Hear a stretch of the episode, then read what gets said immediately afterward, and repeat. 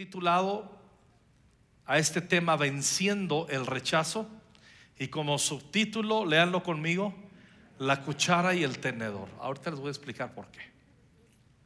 El rechazo, ser rechazado es la herida más dolorosa en el corazón humano. No ser amado es la peor sensación en el alma y en la vida.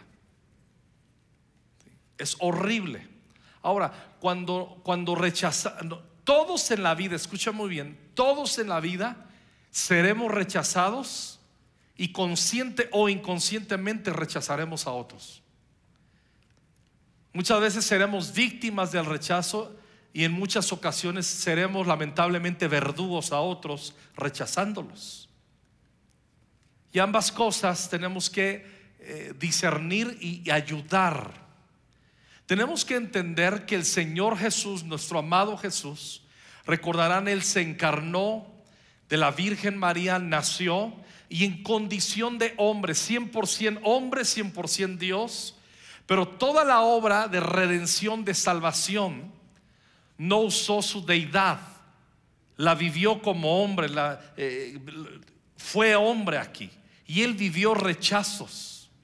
Así es que él es bueno y como dice Hebreos, él puede, él puede darte, uh, él puede comprender lo que tú puedes estar viviendo, has experimentado acerca de los rechazos. Isaías 53 lo escribió el profeta Isaías más de 700 años antes que Jesús fuera a la cruz y se encarnara y anduviera entre nosotros en la tierra. Dice de Jesús, fue despreciado y rechazado.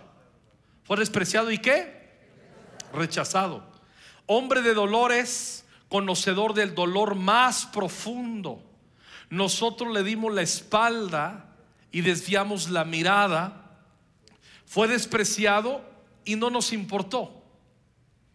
Esos versículos hablan de todo el peso y la experiencia amarga que tuvo Jesús de ser rechazado. Cuando vamos nosotros al Salmo 69, vamos a ir muy rápido al Salmo 69, la versión NTV, vamos a encontrar un salmo mesiánico. ¿Qué son los salmos mesiánicos? Los que apuntan al Mesías, a Jesús porque Jesús es el Salvador del mundo, es el Mesías. Y hay salmos que se escribieron mil años antes ah, y, apuntan a Jesús, describen las vivencias que Jesús tendría y las experiencias en su alma y en su caminar mientras iba a estar aquí en la tierra. Y aunque lo esté escribiendo David, está el Espíritu Santo dándonos destellos de lo que Jesús experimentaría. Dice así, sálvame, oh Dios, porque las aguas de la inundación me llegan al cuello. Me hundo cada vez más en el fango, no encuentro dónde apoyar mis pies. Estoy en aguas profundas y el torrente me cubre. Estoy agotado de tanto gritar por ayuda que tengo la garganta reseca. Mis ojos están hinchados de tanto llorar a la espera de la ayuda de mi Dios.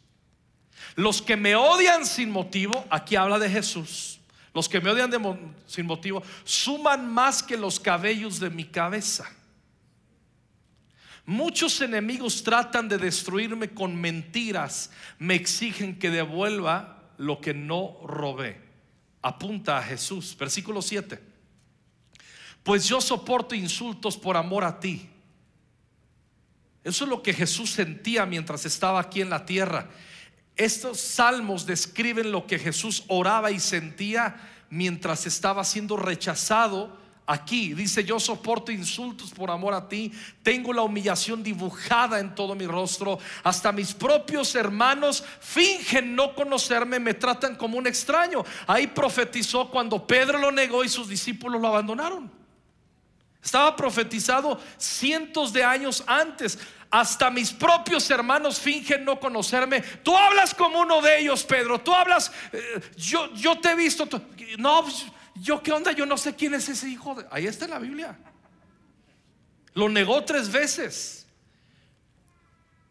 Pero los discípulos, los demás discípulos también no se aparecieron, lo negaron. Hasta mis propios hermanos fingen no conocerme, me tratan como un extraño. Pues ¿quién es? Yo, yo ni lo conozco. Lo rechazaron. Jesús tuvo rechazo de los más cercanos, de sus más cercanos. El celo por tu casa me, me, ha consumido y los insultos de los que te insultan han caído sobre mí. ¿Se acuerdan cuando Jesús vino y, volcó las mesas de los cambistas ahí en el templo? Y dicen, dicen los evangelios, para que se cumpliera lo escrito en la palabra, el celo por tu casa me ha consumido. Es un salmo mesiánico. 10. Cuando lloro y ayuno se burlan de mí. Cuando me visto de tela áspera en señal de dolor se ríen de mí. Soy el blanco de los chismes de la ciudad y todos los borrachos cantan de mí. Eso vivía Jesús. Pero miren cómo asumía Jesús las experiencias amargas del rechazo. Pero sigo orando a ti, Señor, con la esperanza de que esta vez me muestres tu favor en tu amor inagotable, oh Dios. Responde a mi oración con tu salvación segura. Rescátame del lodo, no dejes que me hunda aún más. Sálvame de aquellos que me odian y sácame de esas aguas profundas. No permitas que el torrente me cubra, ni que las aguas más profundas me traguen, ni que el foso de la muerte me devore. Cuando Jesús estaba en Getsemaní, y antes de ir a la cruz. Esto es lo que oraba. Así se sentía. Y todo era consecuencia del rechazo. Ve conmigo al 19. Tú conoces mi vergüenza, mi desprecio y mi deshonra. Ves todo lo que hacen mis enemigos. Sus insultos me han destrozado el corazón y estoy desesperado. Si al menos una persona me tuviera compasión, si tan solo alguien volviera y me consolara. En cambio, de comida me dan veneno y me ofrecen vino agrio para la sed. Eso también está profetizado. ¿Se acuerdan? Me ofrecen hiel. Es lo que hicieron con Jesús cuando estaba en la cruz. Estaba profetizado cientos de años antes. Entonces Jesús entiende perfectamente cuando tenemos experiencias de, de rechazo, las que has vivido desde niño o niña, hasta el día de hoy, Jesús entiende perfectamente. Tú no puedes jugar el juego equivocado de decir, nadie me entiende. Jesús te entiende. Jesús vive, vivió esas cosas y Él puede comprender perfectamente lo que estás pasando. El rechazo y la ilegitimidad, el no sentirse parte de, no sentirse legal hay legalidad y legalidad. Entonces, quien, quien no se siente legal no se siente hijo, se siente rechazado, un bastardo, siente que no cabe. Muchas veces tú vas a ver, mira, te voy a poner un ejemplo de gente que vive en espíritu de rechazo. Ah, yo voy a la iglesia, pero yo voy a lo que voy, yo voy a ver a Cristo. Yo no voy a ver al hombre, yo voy a ver a Cristo. Yo no pongo mis ojos en el hombre. Yo pongo mis ojos en Cristo. Porque el hombre falla, pero Dios no falla. Eso se escucha cool, pero eso lo habla la gente que trae espíritu de rechazo. Porque es su pretexto para no conectar con otros, para no exponerse a otros, porque le tiene miedo a la vulnerabilidad y tiene miedo, se cierra y no quiere que otros descubran sus debilidades porque tienen miedo a que lo rechacen realmente. antes que me rechacen, yo me hago para atrás. Así opera el espíritu de rechazo. Porque muchos que, pasan horas aquí, este es su compañero más seguro porque se crea en su historia, no les gusta interactuar. Ayer hablaba con mis hijos que hay una cadena de restaurantes en Estados Unidos que llegan toda la familia y todos van al restaurante, ponen una caja, ponen el, teléfono todos ahí, le pone el mesero una llave y les dan 10% de descuento. A lo que hemos llegado. Porque quieren reeducar a la gente a interactuar en la comida. Por ejemplo, yo, yo en la comida nunca está el celular a nuestro lado. Lo ponemos en un lugar, fuera del alcance es comida, interactuar. Y si suena. Nadie contesta. Porque es tiempo familiar. Hola. Ese fue gratis. El rechazo y la ilegitimidad son unas de las armas más poderosas del infierno porque tienen el poder para alejarnos o de alejarnos de aquellos regalos preciosos que nos da el Evangelio. El Evangelio nos da salvación, nos da vida eterna, pero nos da identidad, nos hace nacer de nuevo. Somos hijos, somos hijas de Dios, somos aceptados en Cristo el amado, somos adoptados como hijos, dice la Escritura. Por eso la Biblia dice que el Espíritu de Dios, que es el Espíritu de adopción, está dentro de nosotros y ese Espíritu nos, da identidad y nos hace no sentirnos huérfanos solos y clamamos, Abba Padre, Papito, estoy completo en ti. Nos roba el rechazo, la identidad y el propósito. Nadie que dude del amor de Dios podrá vivir en plenitud. Nadie. Quien no entiende cuánto es amado por Dios nunca va a desarrollar su vida en plenitud. El rechazo nos engaña respecto a lo importante que somos. El rechazo tiene el poder de devaluar nuestras vidas, nos pisotea en nuestra identidad y en nuestro valor. Ahora, ¿qué causas, algunas causas que pueden instalar el rechazo en nuestros corazones? Y si, si no rechazas al rechazo de tu corazón, puede modificar tu, tu forma de vida, tu filosofía de vida y te puede culturizar el mismo rechazo inconscientemente. ¿Cuáles son las puertas al rechazo? Algunas. El derrumbe, el derrumbe familiar abre brechas. Cuando ves que está derrumbada tu familia, se abren brechas. Hay muchos que se, tú hablas con ministrando, no me dejará mentir el equipo pastoral, eh, Caris que está aquí, hablas con muchos jóvenes señoritas que ven un derrumbe familiar entre sus padres, si, no, si bien han llegado al divorcio, solo viven juntos, pero viven un divorcio emocional y relacional. Y lo ven los hijos y cuando ven un derrumbe, ellos se sienten responsables. Y, empieza el espíritu de rechazo a decir, eh, Tú eres responsable y comienzas tú a sentir que eres parte y responsable de ello. Los rechazos desde el vientre. Hay muchos que cuando estábamos en el vientre de nuestras madres hubieran preferido abortarnos. Yo soy uno de ellos. O a lo mejor sí querían que nacieras, pero que no nacieras hombre, sino mujer. O si eres mujer, querían... ¿Me explico? Ya nacieron tres chilpayates y ya viene el cuarto. Y ay, ahora sí, que sea niña, que sea niña, que sea niña. Y hasta compran ropita rosa y hasta le llaman Teresita o como le llamen desde el vientre y no saben qué es. Y ya le están poniendo cuidado con hacer eso. ¿eh? Y sale niño, salió Teresito. Pero en el fondo, en el momento en que tú ya pusiste una demanda a tus emociones y comenzaste a tratar ese bebé como si fuera una niña que esperas y salió niño, desde ahí hay un espíritu de rechazo que el bebé capta. Porque la Biblia dice, mi embrión vieron tus ojos. David dice, cuando yo era un embrión, tú me observabas, está diciendo ese versículo. Por eso el pueblo cristiano conquistando fronteras como iglesias locales, como iglesias en el reino de Dios, somos pro vida. Repudiamos completamente todo lo que tenga que ver con el aborto, la suspensión eh, de, de, la vida, y todo eso, porque nosotros conforme a la palabra dice, mi embrión vieron tus ojos.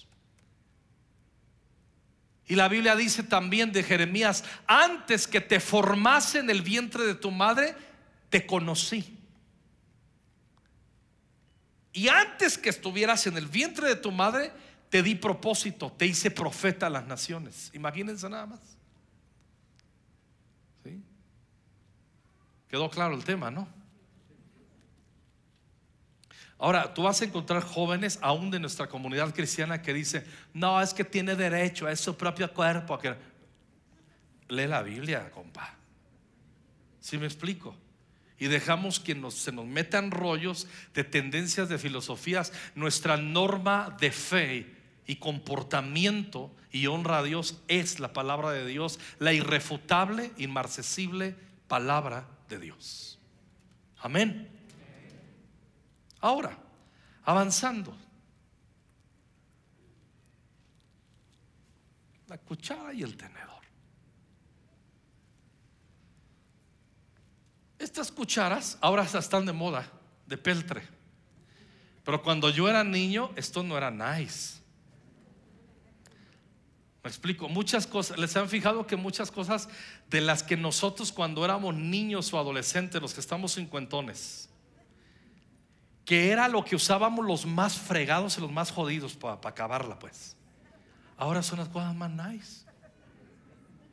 Si se han fijado, ¿no? Así, qué padre, se me hace muy padre eso, la verdad. Pero yo crecí, les he contado en muchas otras ocasiones, en una extrema pobreza.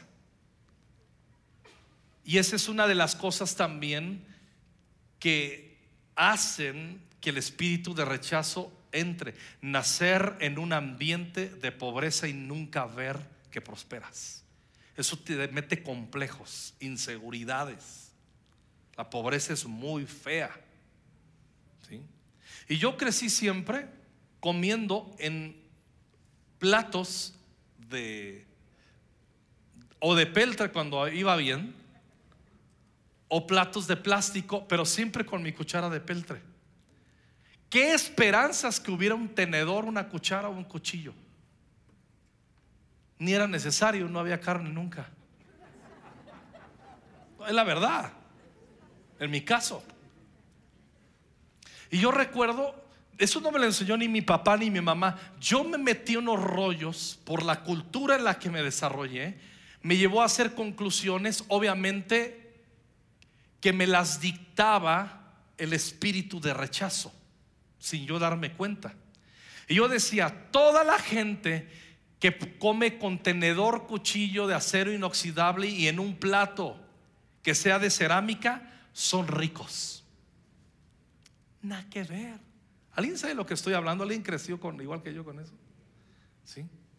De ahí, por ejemplo, que el populismo se aprovecha para alimentar el espíritu de rechazo. En el reino de Dios, las iglesias liberamos a la gente del espíritu de rechazo. ¿Entiende la diferencia? Disierna, no se trague todo. Sea inteligente en la vida, en el reino de Dios. Entonces yo crecí con ese rollo y cuando tenía 18 años, me llamaba la atención una chica de X iglesia. Y a como podía con todos mis complejos, un día, obviamente, yo estaba en campaña, yo a todo lo que daba en mi corazón, y no la echaba ni en cuenta, yo me hacía mis rollos acá, y mis telarañas, y me inventaba mis historias. Y un día, ocasionalmente, terminé siendo invitado a la casa de ella por sus papás. Pero así X, random, o sea, ya. Y llegué ahí y me senté, acuérdense que yo soy de peltre. Me siento, Alejandro, ¿te llamas Alejandro? Sí, ah, qué bueno, oh, conocemos a tus hermanos. Sí, conocemos a Chava, a Beto, qué bueno, nos da mucho gusto, que súper, súper amables.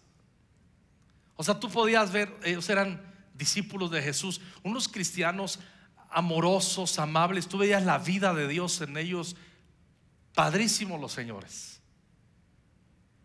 Pero cuando yo vine a la mesa y cuando pusieron la mesa para comer, la comida la vaciaron en unos refractarios bellísimos donde apreciabas la comida.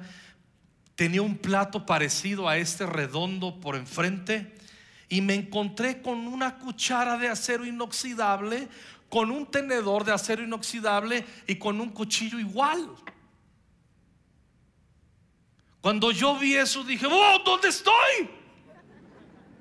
Literal comenzó una taquicardia adentro. Y yo hice lo que no se debe de hacer. Dice, le dije, con permiso, me levanté, me fui al baño, me mojé la cara y entré en una crisis. Escuchen bien, mientras estaba en la crisis, yo nunca había usado un tenedor, un cuchillo y habríamos de comer carne. Yo la carne la metí al taco y muérdela a lo cavernícola. Esa era mi cultura. Pero como yo me había adoctrinado a mí mismo tonta y torpemente que los ricos usan cuchillo, cuchara y cubierto. Entonces yo entré en una crisis, estaba en el baño, ¿qué onda? ¿Qué está pasando aquí? Me dio una taquicardia y me llegó un pensamiento, escúchenme, escúchenme, escúchenme. Ellos te quieren avergonzar. A ver, hago una pregunta.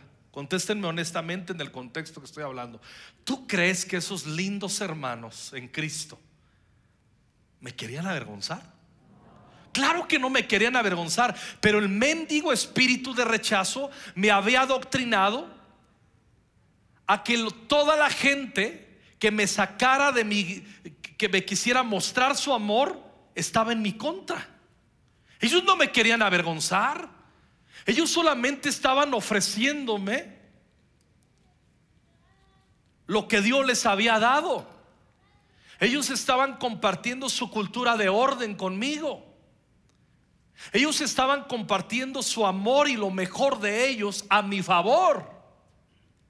Era un rollo mío acá. Era un rollo que se había instalado por, eh, cuando se abrieron puertas a ese ambiente de pobreza. Yo recuerdo cuando llegaba a casa también de mis tíos. Mis tíos tenían un trabajo estable, tenían una casa normal, ahora me doy cuenta que era una casa súper normal, pero la adornaban bien lindo, mis tías eran unas mujeres aseadas, ordenadas, detallistas, y entrabas y su casa era un ambiente extraordinario, te invitaba a la, paz, pero yo decía, uy, son ricos, porque yo crecí con techos de tejas, adobe, y de suelo había barro bien compactado. Eso fue mi contexto. Más adelante, entre otra etapa de mi vida, yo crecí y yo viví en unas casas de, de techo de lámina negra, de esa de cartón. Entonces yo estaba acomplejado, tenía complejos dentro de mí por el espíritu de rechazo que se instaló. Entonces yo llegaba con los tíos, nos atendían también que eso traía enojo en lo profundo de mi corazón. Y ese enojo tenía que ver que yo decía, terminaba diciendo en mi propio corazón, ¿por qué no nací mejor en la casa de mis tíos? ¿Por qué mis tíos mejor no fueron mis papás? ¿Por qué tengo que vivir tan tantas limitaciones, tan pobre, tan fregado? ¿Por qué no me quedo a vivir? ¿O por qué no me invitan a vivir a su casa? Y yo tenía coraje con papá y con mamá. A grado tal, le, pasó alguna vez que, que, estaba tan enojado con sus papás que por dentro, que se muera, que se muera. O sea, yo soy el puro mendigo endemoniado que aquí estoy. ¿Alguien tuvo esas experiencias feas? Esos son comportamientos de espíritus que están instalados, demonios que están instalados en nuestra alma, que en el nombre de Jesús pueden salir rapidísimo. Pero a veces los queremos tanto y tenemos un baile con ellos y un romance con ellos que ahí, ahí están. Y el Evangelio Jesús ha venido para dar libertad a los cautivos. Entonces cuando vine y me siento, yo dije, me senté, pasó mi primera crisis y entro en mi segunda crisis sentado en la mesa y les digo, yo dije dentro de mí, ¿por qué no sacan cucharas de peltre si tanto me aman? No, es verdad. Estoy siendo sincero en la presencia del Señor. ¿Por qué no sacan cucharas de peltre? Y si me aman, se adaptan a mí. Ese pensamiento no venía de Dios. Vuelvo a lo mismo. ¿Tú crees que me querían dañar? No. Por eso funciona el populismo. Es una empatía con un espíritu de rechazo que te lo alimentan.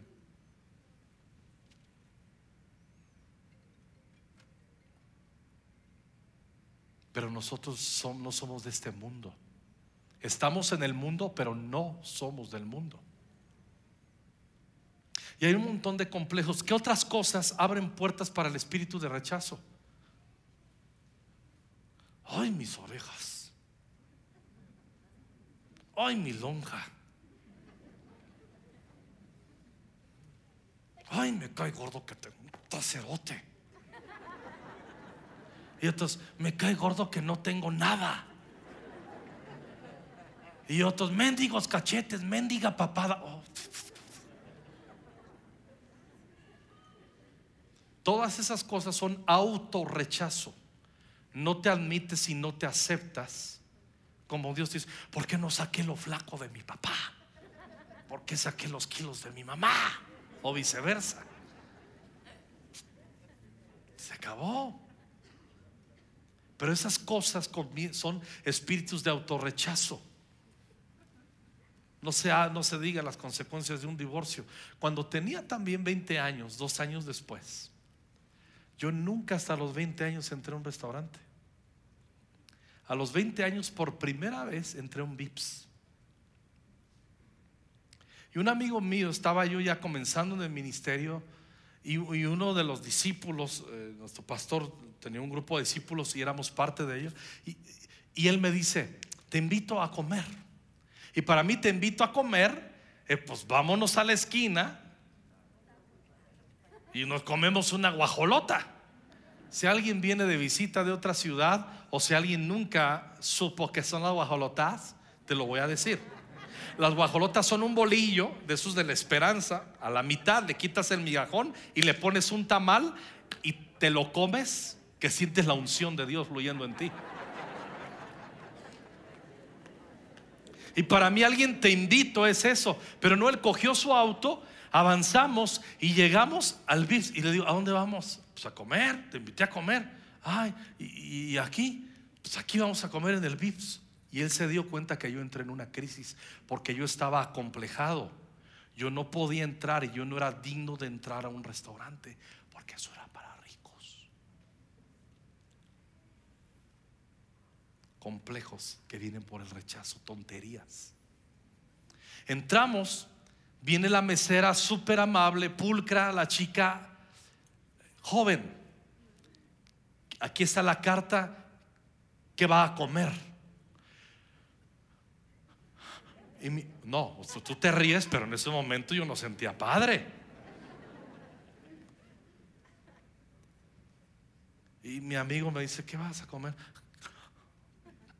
Y yo veo, ¿y qué dices para no meterte? No tengo mucha hambre. En el fondo son espíritus de rechazo que gobiernan tu vida y no te dejan disfrutar de cosas que Dios tiene para ti.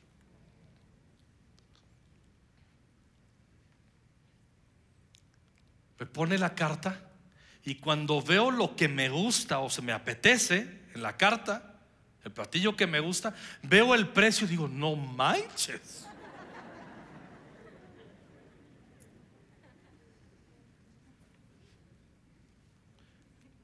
Y dije, ¿y, qué hice? Él lo notó, mi amigo, muy buena onda. Lo notó. ¿Y qué sucedió? Lo que hace es esto. Dice, puedes pedir lo que quieras, yo voy a pagar. Y yo dije, mira, mira cómo es el espíritu de rechazo, cómo opera. Si Él va a pagar, bueno, pues lo disfruto y agradezco, ¿no? ¿Me explico? Pero ahora, ya pasó el no tengo hambre y Él me dijo, no manches, claro que tenemos hambre. Ok, y ahora veo el precio y lo que yo quería comer, aunque Él lo iba a pagar, yo dije dentro de mí, es muy caro y no soy digno que Él invierta en mí el menosprecio. Cuando recibí el bautismo del Espíritu Santo un poquito después y comencé a leer la Biblia y comenzó Jesús a obrar en mí y a liberarme de ese rechazo, invítame a un restaurante ahora si quieres. No tengo ningún problema. Mídele bien a donde me invitas. ¿eh? Mídele bien. Espíritu de rechazo nunca se deja servir. Siempre piensas que tienes que servir a los demás. Siempre debemos servir a los demás, pero dejar que un día te sirvan. El espíritu de rechazo piensa que tú piensa te hace creer que tú naciste solo para estar bajo otros. No estoy sugiriendo que estamos sobre otros, estamos hablando de cara a cara. ¿Me estoy explicando? El espíritu de rechazo es horrible. Cuando vamos a la escritura, antes quiero comentar, cuando no rechazamos al rechazo, se va a meter a tu personalidad y vas a actuar bajo su dirección y nos comportaremos opuestos al Espíritu de Jesús.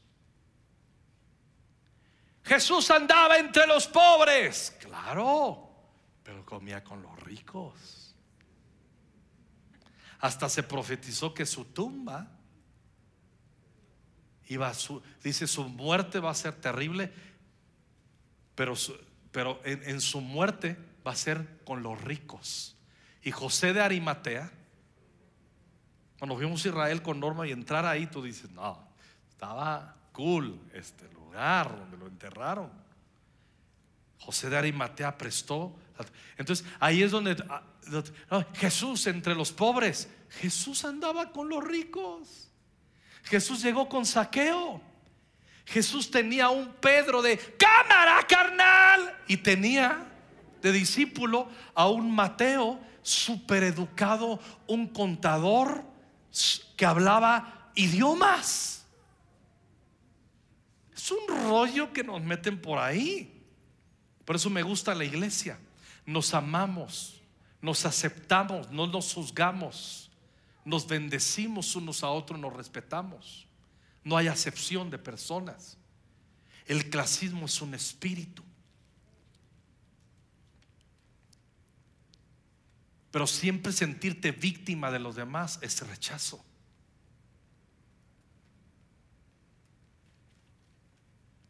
Yo no nací para amar. Vamos todos. Nadie nació para mí. A ver, les dije que rieran o que cantaran. O sea, soy muy malo yo dando indicaciones. Vamos, yo no nací para amar nadie espíritu de rechazo. ¿Por qué, esos cantos pegan tan fuerte al corazón? ¿Por qué? ¿Por qué? ¿Por qué? Ya todos se quedaron. Tan solo fui un loco soñador, no más. ¿Eh? Miren, ya ni en la alabanza lloran, pero ya están ahí. Se nos murió Juanga. Juanga está vivo. Como dice mi pastor, te lo digo. ¿Por qué tienen tanto pegue esos cantos? Porque alimentan tu espíritu de rechazo. Porque hay una empatía con el espíritu de rechazo. Primero el pueblo. No, no, no, no, no. Primero toda la nación. Modelo Jesús. Amar a la gente, al educado y al que no lo está. Al pobre y al rico. Porque en el Evangelio no hay ni griego ni judío, ni docto ni indocto. Cuidado, si no estás bien establecido en lo que es el reino de Dios, te la fumas, ¿eh? Hola. O sea, pastor, sí. ¿Eh? Génesis 24. Escuchen bien, el rechazo nos centra en nosotros y vamos a caminar como víctimas en la vida y de todos, alejados de funcionar con un criterio de autoevaluación. Nunca vamos a admitir que estamos metiendo la pata. No, yo soy yo soy la consecuencia de otros que han hecho las cosas mal para mí. Cuidado.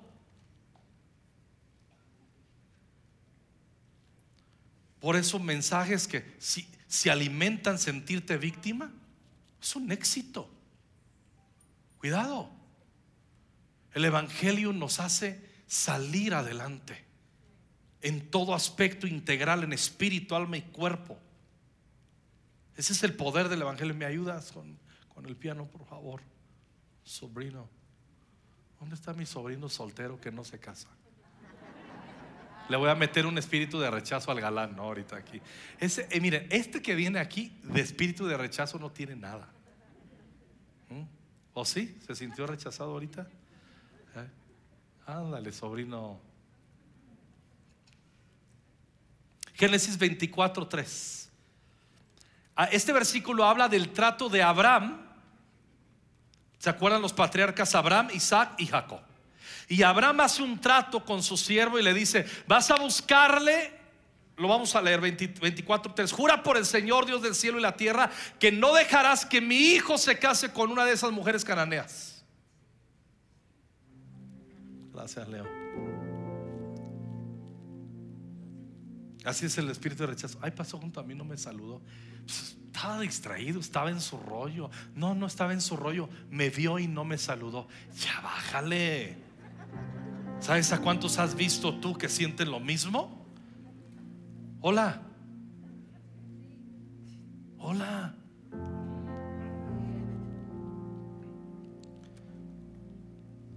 no te vayas a casar, que mi hijo no se case con mujeres cananeas. E, era, era una ordenanza desde el patriarca Abraham, que pasó al patriarca Isaac y al patriarca Jacob. ¿Ok? Entonces cuando llegamos a Génesis, 26, 34 y 35. Abraham, Isaac y Jacob. Y Jacob, ¿se acuerdan que tuvo un hermano mellizo que se llamaba Esaú? Dice, cuando Esaú tenía 40 años, se casó con dos mujeres hititas, Judith, hija de Beri, y Basemad, hija de Elón, pero las esposas de Saúl amargaron la vida de Isaac y Rebeca. O sea, el Esaú era un caso. Se casó con chicas que desde que estaban niños le dijeron, somos el pueblo de Dios, somos un pueblo apartado para Dios y nuestra cultura de honra a Dios es que no te cases con mujeres cananeas. Todavía no se había fundado la nación de Israel y todo eso, pero ya venía desde los patriarcas este rollo. Pero las esposas de Saúl amargaron la vida de Isaac y Rebeca. Porque Saúl los desobedeció. Génesis 26, 46. Luego Rebeca dijo a Isaac: Estoy harta de esas mujeres hititas de aquí, las hijas de, Ed. Preferiría morir antes que ver a Jacob casado con una de ellas. Para que vean que las suegras, ahí bíblicamente está el versículo. De primero muerta que se case con esa zorra. Ahí está, ahí está en la Biblia. No te estás riendo de tu esposa porque un día te lo dijo. Se va a casar mi niño, mi ternurita.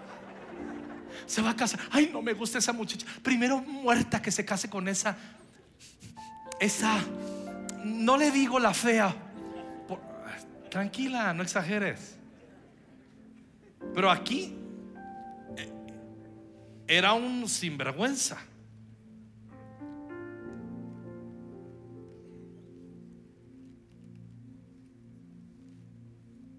Aquí prefería morir antes de ver eh, a Jacob casado con una de ellas. Génesis 28. Versículo 1. Entonces Isaac llamó a Jacob, el segundo de los patriarcas Isaac, llamó a Jacob, lo bendijo y ordenó, no te cases con ninguna de estas mujeres cananeas. Ah, escuchen bien, aterrizo. ¿Se acuerdan que la bendición de primogénito, que traía un paquete de bendiciones extraordinarias por ser el primero, la rechazó Esaú?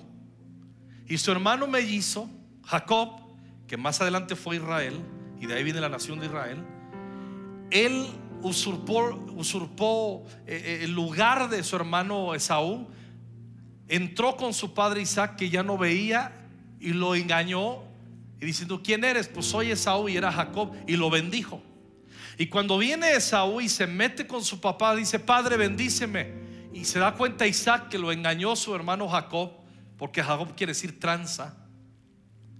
Dice, no, hijo, ya no te puedo bendecir, ya di una bendición. Y le dice, Padre, no tienes otra bendición para mí, bendíceme también a mí. ¿Cómo voy a quedar sin, sin, tu bendición? ¿Y qué le dicen? No puedo. Dice, eh, Esaú alzó su voz y lloró amargamente. ¿Por qué lloró amargamente? Porque se sintió rechazado por su padre.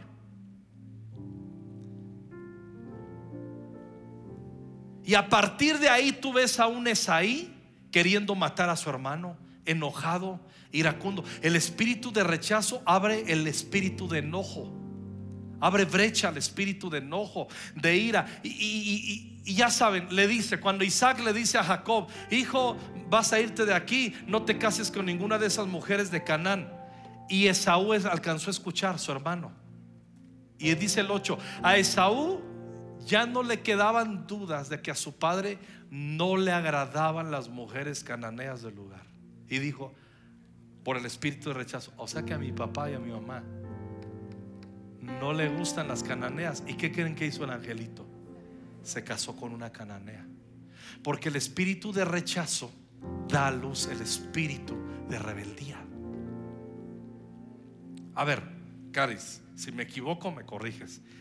Más o menos, lo voy a hacer exagerado, pero en la esencia. Ahorita que fueron al campamento, ¿cuántos hermanos o hermanas llegaron y dijeron, pastora, ahí le encargo a este chamaco, a esta chamaca, que es bien rebelde? ¿Empecé bien? Y no he hablado, es bien rebelde.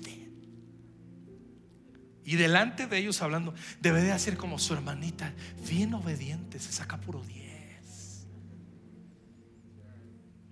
Este iba al campamento, pero nomás porque le dan la mitad de la beca y la otra ni se la merece el chavito escuchando ahí, con razón tiene un resentimiento con la mamá, que le falta sabiduría, como campeonatos al Cruz Azul. Lo acepto. Ni digas nada que a los tigres no les va muy bien. Y luego le dice, o oh, su hermanito, su hermanito, ay mire, ese sí hace TCD. Es decir, lee la Biblia, hasta está agarrando el rollo de leer. Pero este, ay, pues a ver si lo liberan. Ojalá, ojalá y esté ungidito como su hermanito y su hermanita.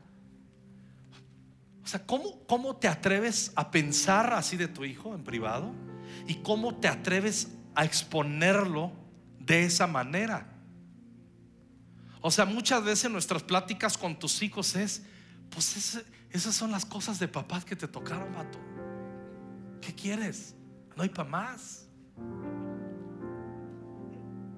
No, sí, la verdad, es bien feo tener que decirles, pues así son tus papás, no entienden el Evangelio, no renuevan su mente, no son buenos cristianos, son religiosos domingueros y no, no alcanzan a entender la vida del reino menos para ellos, menos para ofrecerte una vida en el reino de Dios. Pero tú dale para adelante. No nos echen a perder el trabajo que hemos hecho con los muchachos del campamento. Por favor, hermanos. ¿Está bien? No la embarren. Más claro no lo puedo decir. Iba a decir la otra, pero está bien fea.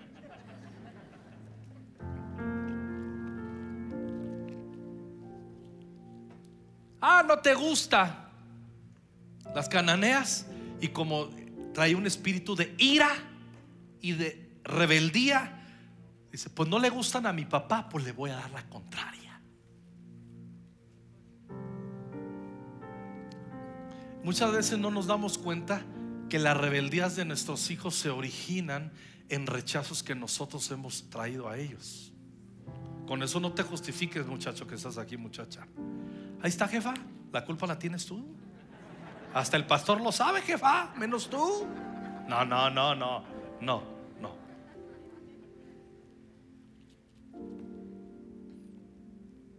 No te y que se casa. ¿Dónde nació todo? Era un rechazo que traía. Me robaste la bendición. Realmente no se la robaron, Él la cedió. No me diste la bendición, amas más a mi hermano. Cuando tú tienes la sensación que tus padres aman más a tus hermanos, habrá etapas, escucha muy bien, en las que parecerá que tienen más preferencia. No te comas ese, ese pastel, eso no es verdad. Jesús mismo profetizó y dijo, si ustedes siendo malos padres saben dar buenas dádivas a sus hijos, ¿cuánto más el Padre Perfecto los va a bendecir? O sea, Jesús mismo reconoció que por papás más chafas que seamos, sabemos dar buenas dádivas a nuestros hijos. Cuando vivimos en un espíritu de rechazo, perdemos muchas cosas. Y es tiempo de sanar. Y es tiempo de ser libres con el poder del Evangelio. Nadie va a entrar en su propósito en la vida si quiere meter a su propósito el espíritu de rechazo, no entran los dos. Al propósito de tu vida vas tú, pero no va tu espíritu de rechazo. No entran. No hay lugar para los dos. Tú decides, ¿te quedas fuera del propósito o te quedas viviendo con tu rechazo? Que te lleva a esas iras, que te lleva a esos rollos de comparación, que te lleva a esos complejos y siempre estás viviendo queriendo, no, pues la cuchara de peltre, espérame. No.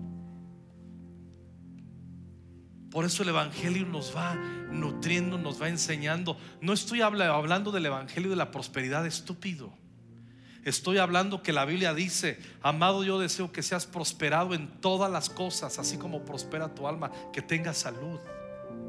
Esa es la voluntad de Dios.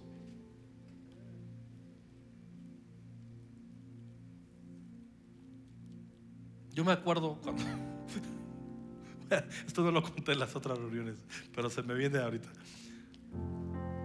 Cuando estábamos con, recién casados con Norma, fuimos por primera vez con nuestro pastor Vincent hace veintitantos años a Francia. Pues imagínate, era la primera. Habíamos ido a España, pero fuimos a Francia. Y pues lo que todo el mundo soñamos, estás en Francia, quieres ir a la Torre Eiffel, ¿no? Al Le, Le Eiffel. Y fuimos ahí y el último día estuvimos, nos tomamos unas fotos. Ah, mira, estamos en la Torre Eiffel. Y me acuerdo que llegamos aquí a la Ciudad de México y quien nos habría de recoger se le descompuso el carro. Entonces no había quien nos recogiera. Iba un muchacho que se llamaba Ramiro que tenía un taxi, un bocho de esos de pero literal, hermanos, literal. Cuando te subías taxi, eso, era un hoyo que ibas viendo el pavimento. O sea, si Norma hubiera venido enojada conmigo, muere perro y pum, ya, ya quedó.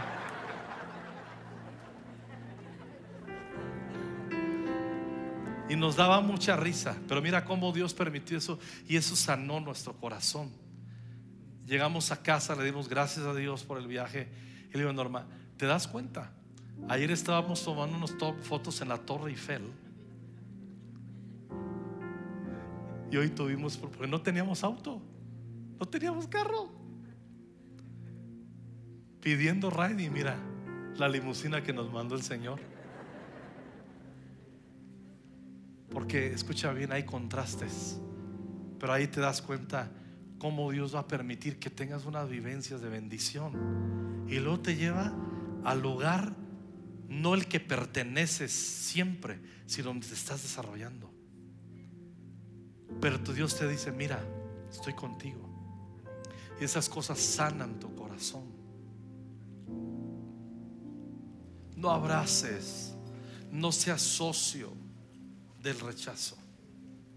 No se asocia del rechazo.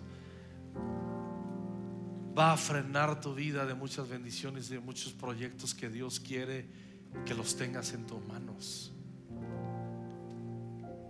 Cuando vivimos en espíritu de rechazo, somos incapaces de darle plenitud a los que están cerca de nosotros. Porque siempre tenemos la sensación que nos deben. Y quien está libre siente, siente en su corazón dar. Tú eres la solución y la sanidad para muchos y muchas que están sufriendo de una manera terrible. pero necesitas ser libre del rechazo.